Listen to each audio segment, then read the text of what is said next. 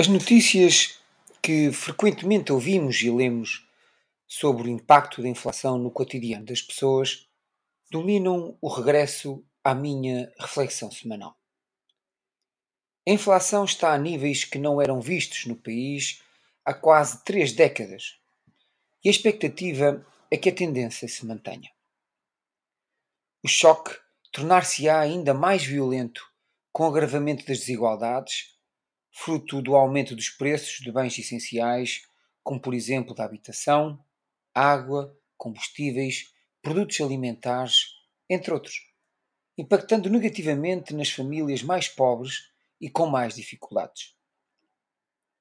Este retrato também no abona a favor da classe média, que vê alterados os seus padrões de consumo, acrescida uma já registada perda significativa do poder de compra será possível constatar nos livros de história um padrão que se refere ao impacto das guerras no ciclo económico, onde a atividade económica entra em derrocada, a inflação dispara, os salários reais e o poder de compra diminuem.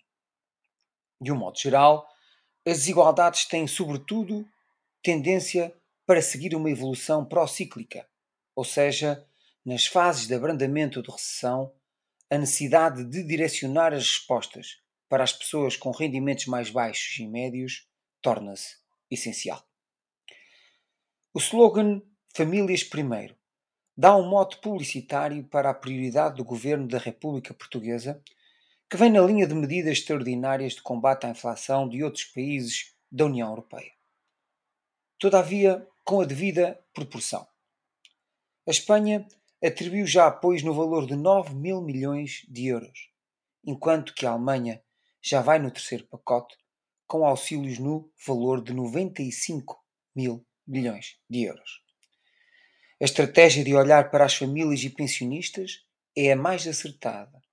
No entanto, o mais interessante será dissecar as medidas e perceber a sua repercussão na garantia da justiça social necessária no presente, mas também no receado futuro.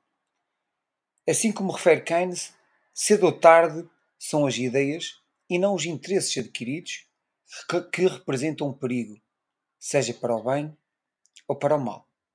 A todos os ouvintes da Voz do Marão, o resto de uma boa semana.